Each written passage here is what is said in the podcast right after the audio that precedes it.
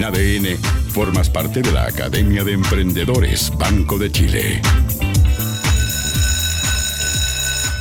Hoy estamos listos para una nueva clase del curso Emprendimiento del libro a la práctica. Este curso es liderado aquí en la Academia de Emprendedores por el gerente general de Social Lab, Tadashi Takaoka, con quien conectamos de inmediato. ¿Cómo está, profe? Bien, pues, don Leo, feliz acá de estar en una nueva sesión. Oiga, usted baila cueca, ¿no? Más o menos nomás, lo intento, lo intento. Mi señora escapa, pero yo lo intento. Me acordé de haberlo visto ahí en un, en un servicio público para un 18. Ah, medio complicado cuando le tocó. Sí. ¿Cómo sería de tieso que hasta en las fotos me veía tieso? Pues, eso sí difícil. Oiga, profe, eh, ¿qué, ¿qué tema tenemos hoy día? Hoy día quiero que hablemos de cómo se generan las ideas de emprendimiento y sobre todo cómo uno les pone un toque de innovación para que no tenga que competir contra todo el mundo. Es, una de las preguntas más comunes. Bueno, ¿de dónde saco la idea? Hay muchos que sueñan ser su propio jefe, como se dice, eh, que no es la motivación más importante obviamente al, momento de emprender, pero me dicen, pero no se me ocurre nada, yo no mm. encuentro el tema. Y el, el gran problema es que cómo se seleccionan las ideas es contraintuitivo. La gente trata de buscar aquello que le funciona a otros, por ejemplo o trata de copiarle al amigo que ya hizo un negocio o al local cercano que está funcionando. Y esa es la peor forma de hacerlo porque el mercado es estático, en general no crece tan rápido. Y si uno hace lo mismo que el otro, va a tener que entrar a competir por el mismo mercado. Por eso, una de las primeras preguntas que uno se hace cuando va a emprender es: ¿qué es lo que no está resuelto? ¿Cuál es el desafío de lo que se queja la gente generalmente? Que es aquello que le duele a las personas y donde yo podría proporcionar algo mejor que lo que existe. Por eso, lo más importante acá es el problema. ¿Pregunto ahora o pregunto después? Pregunte ahora nomás. Y, y, si yo estoy muy seguro de que estoy viendo que otro hace un algo que yo podría hacer mejor, pero yo siento esa certeza, siento que se está despilfarrando la posibilidad de hacer algo mejor, eh, igual voy a buscar algo distinto o, me la juego y, voy a competir nomás. Claro, si tú crees que lo puedes hacer mejor, y más allá de, la pasión que uno sienta, tienes un plan, un método, un producto, un servicio, esa es una súper buena hipótesis para partir. El gran truco está acá que uno no puede confiarse eh, totalmente en los instintos de uno mismo cuando sale al mercado, porque los clientes a donde uno quiere llegar no necesariamente están viendo el problema de la misma forma, no necesariamente les duele de la misma forma que te duele, a ti.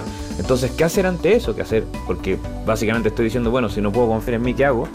Igual avanzas, igual tomas eso como una hipótesis para acercarte al mercado, para tirar ese nuevo producto, ese nuevo servicio, pero no te lanzas en grande y en gigante, sino que te lanzas en pequeñito. Tratas de mm. probar con algunos primeros usuarios, ves, pides que te den retroalimentación, vas entendiendo si efectivamente tu producto o servicio es tantas veces mejor como tú pensabas que lo que ya existe y cuando empiezas a encontrar esos pequeños peldaños, esos pequeños pasos que son más seguros, ahí empiezas a crecer porque empiezas a levantar capital, o a invertir más en marketing o a contratar gente para ir creciendo, pero vas de a poco.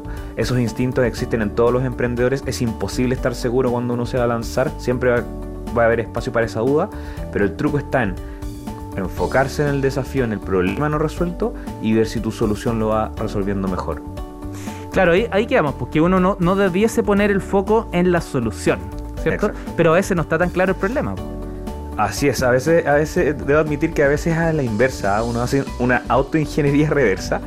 Dice, mira, yo creo que hay una oportunidad en estos productos, los lanza y después uno que empieza a vender se acerca a los clientes y mm. empieza a conversar y dice, oye, ¿por qué me compraste? Yo, porque algo, otra cosa que es difícil de entender es que lo que uno vende no es lo mismo que lo que a uno le compran. Y esa parte es bien compleja. Porque a ver, ¿cómo fue? ¿Cómo fue? Que lo que uno vende ¿Ya? no es lo mismo que lo que uno le compra. Ah, buen punto. Y eso pasa porque la gente tiene distintos dolores y distintas tareas que cumplir. Un ejemplo que yo siempre doy es como cuando uno va a la universidad y tú vas con todos tus compañeros y, esos compañeros reciben la misma clase que tú y el, el servicio es el mismo. Al pasar todos los ramos te van a dar un título que se supone que mejora tu posibilidad de conseguir un buen trabajo. El servicio es siempre el mismo. Pero ¿por qué tus compañeros y tú eligieron esa universidad? Y todos podrían decir por qué es la mejor. Y eso no es cierto. A pesar de que la publicidad de la universidad decía es la mejor para ti, todos las elegimos por una razón distinta. Algunos porque quedaban en su ciudad y no se querían ir de su, de su casa y era la mejor que había localmente. A otros porque los becaron y fue el único lugar donde quería estudiar. Otros porque realmente creían que era la mejor que había en todo Chile. Y así distintas razones de las propuestas de valor. Y eso es lo que uno trata de buscar. A pesar de que la publicidad de la universidad diga lo mismo, a pesar de que el servicio sea exactamente el mismo, las razones de por qué uno consume ese producto o servicio son distintas. Y uno tiene que averiguar eso. ¿Te puedo contar un caso personal cortito? Por favor. Me, tú sabes que yo, una, una, parte de, mis ingresos, de la forma en que me he desarrollado profesionalmente, tiene que ver con, con el ser host, con el ser eh, animador de eventos presencial antes, hoy día más digital. Y yo empecé a intencionarlo. Pero en la conversación me daba cuenta que no me buscaban, no, me, no querían eso solamente o, o principalmente, sino que lo que realmente veían valor en mi trabajo era el vínculo que yo tenía normalmente con gran parte de los, de los que me tocaba presentar.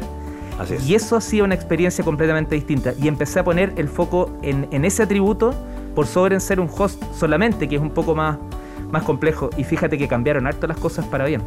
Es un ejemplo súper bueno porque tú podrías decir, no, yo soy Leo Meyer y vendo que soy muy buen animador. Bueno, pero si se te para al lado otro animador que dice, bueno, yo también soy súper buen animador y soy entretenido y cuento chistes y bailo mientras animo. Bueno, pero esa no es la comparación, porque si te vas en ese segmento de decir, bueno, yo soy buen animador, claro, efectivamente te puedes, empiezas a mezclar con los otros. Y la única forma de ganar la propuesta, la única forma de ganar la licitación es decir, bueno, yo voy a cobrar menos que el de al lado. Y esa es la razón por la cual es muy mala forma de compararse el irse solo por la solución, ¿sí? Por el ser animador. Ahora, yo nunca me hubiese dado cuenta. Cedero, me, pude leer que, varios de los clientes, digamos, en, la postventa me explicaban que ese era el mayor atributo. Exacto. Y por eso no importa cuánto tiempo te hubieras pasado en la casa conversando con expertos de cómo, cómo debería ser tu producto o servicio, siempre nos vamos a equivocar porque no percibimos lo que realmente ve el cliente que tiene dinero y que pone dinero para contratar ese servicio. Mm. Por eso es tan importante irse al mercado rápido, por eso es tan importante entender que esa sensación de seguridad que yo tengo que mi producto va a funcionar en el mercado, en realidad, en realidad es solo una hipótesis y tenemos que salir rápidamente a conversar con esos clientes que, o potenciales clientes para entender qué es lo que realmente te compran. Y a ti no te compraban solo la animación, que animabas bien, sino que justamente la relación y la experiencia que se da por esa confianza e intimidad que había con tus animadores. Y eso no es tan fácil de poner en un brochure, eso no es tan fácil de diseñar en un inicio. No, no, para nada. Profe, y, y si no encuentro esa, ese problema, si, si, esta investigación, por llamarlo de algún modo u otro, no, me rinde resultados, tengo que seguir iterando, ¿cierto? Este es un loop infinito, porque si al final me quedo solo con, el, con la solución, no pasa nada. Así es, y, es aún más profundo que eso, porque puede ser que digas, ah, encontré el problema, eh, y haces una solución y después te das cuenta que no conecta y, te, y, tienes que iterar. Por ejemplo, si yo te digo, ¿sabes qué? Yo he visto que mucha gente empezó a vender perfumes. ¿sí? Entonces me quiero meter en el negocio de los perfumes y parece ser que hay una necesidad ahí. No, sé bien, obviamente la necesidad aparte de oler bien, andar en perifollado y, vestirse bonito, eh, ¿por qué la gente compra perfumes o no los compra? Y si me pongo y digo, bueno, voy a vender perfumes, voy a entrar a competir con todas esas personas que tienen su Instagram vendiendo perfumes y tratando de ofrecer los mejores precios. Pero entonces yo empiezo a entrevistar a las personas y les digo, oye, pero ¿cómo eliges tú el perfume? No, sabes que yo, yo tengo un tema acá que tengo uno que me gusta, pero no me gusta tanto y no cacho tanto de perfume, entonces no entiendo también del tema. Y te das cuenta que tal vez lo que tú deberías vender es el servicio de asesoría de, qué perfume tener. Y, le vas y tienes los perfumes, sí, pero aparte tienes el, plus que les das una asesoría para ver cuál es el perfume que queda mejor con su pH, con su piel, con los mm. lugares donde va a estar, si va a una cita, si va a trabajar, etcétera. Y ahí puedes hacer algo muy pequeño, no necesitas, no necesitas estudiar y ser el experto máximo del tema, sino que empezar a probar qué cosas y con algunas personas qué tipos de perfumes les podrían gustar más y hacer un primer piloto. Eso puede resultar bien y ese era el camino y empezar a crecer. O como dices tú, te das cuenta que no era por ahí y tienes que iterar de nuevo. Después te das cuenta que a la gente más que entender cuál es el perfume que mejor le queda, lo que quiere es llegar a la siguiente reunión bien y, llegar con el mismo olor que ese perfume no dura todo el día. Y capaz que tienes que poner puestos en la calle donde le cobra a una persona, no sé, un dólar por ponerle un shot de perfume para que llegue perfumadito a la siguiente sesión y es perfume por uso. Y quién sabe, y así tienes que ir probando ideas, pero la gracia de la innovación, la gracia de hacer algo distinto es que no tengas que competir contra las cientos de personas que están vendiendo el mismo perfume y que compiten por precio. Te escucho hablar de, expertos y escucha, ese es un tema, hay, ojalá te cabe una clase para hablar de eso porque es, como quedarse en el éxito y, no reinventarse, ¿ah? Es como... Es, es tremendo, de hecho el, el- el tema de ser experto en innovación es, es- es bien mal entendido. De hecho, la gente cuando alguien te dice yo soy experto en innovación, dice, ah, se le deben ocurrir buenas ideas, o debe ser súper creativo, o puede decirme si mi negocio va a funcionar. Y eso es mentira. Es como decirte que el experto en inversión te va a decir cuál es la acción que va a crecer más rápido. Y eso es mentira. Lo único que hace el experto en, inversiones es manejar el riesgo para que no pierdas toda la plata y tener una buena probabilidad de éxito. Y el experto en innovación hace exactamente lo mismo. O sea, si tú vas a emprender, lo que tratas de hacer con estas herramientas es minimizar el riesgo porque nunca se puede eliminar. Nunca alguien te va a decir esta idea se va a funcionar. Oye, el que te lo está diciendo es mentira. Le contamos a, a los auditores, a los alumnos de esta academia, que tú tienes un Instagram, bueno, TikTok, en varias redes sociales donde estás justamente trabajando y desarrollando eh, conceptos. Y uno de los conceptos que quiero aprovechar por, por el tiempo que justo nos queda eh, es de startups. ¿Qué es? ¿Qué no es? ¿Cuándo, ¿Cuándo tenemos que entender o hablar correctamente de startups versus pyme, emprendedor? Exacto. Lo que pasa es que cuando uno toma la decisión de emprender, se abren dos caminos. Bueno, se abren varios, pero esto es uno de los iniciales y más fuertes. Uno dice, quiero hacer un negocio en el cual voy a tener utilidades y voy a, crecer y voy a pagarle sueldo a la gente y, así voy a ir creciendo a poquito y no, no hay ningún problema y eso se va a convertir en una pyme que ojalá se convierta en una gran empresa. Ese es un camino. Pero hay otro camino que se abrió que dijeron en algún minuto, ¿sabes qué? Estoy viendo que hay empresas que crecen súper rápido, súper rápido. Y se combinan tres temas. Uno es que encontraron un desafío que está mal resuelto y que creen que pueden resolver 10 veces mejor. Porque esa, que ese resolver 10 veces mejor generalmente viene dado por alguna tendencia tecnológica que está cambiando en el mercado, como decíamos en la clase anterior, porque Netflix se dio cuenta que el costo de megabytes estaba cayendo y que en algún minuto iban a poder transmitir internet a la casa. Y tercero, porque parten en pequeñito, pero dan el máximo por crecer a, a máxima velocidad. No se preocupan de tener utilidades, no se preocupan de tener vida, sino que se preocupan de levantar capital y comerse el mercado lo más rápido posible. Y eso es una startup. Eh, y la lógica de, de eso es que en general es difícil, y de hecho yo lo estoy viendo hoy día, es difícil cambiar una empresa tradicional a una startup. Es difícil. Por eso es una decisión que se toma al inicio. Buen punto. Profe, nos quedan segundos, no dejemos fuera eh, un libro que nos quieres recomendar.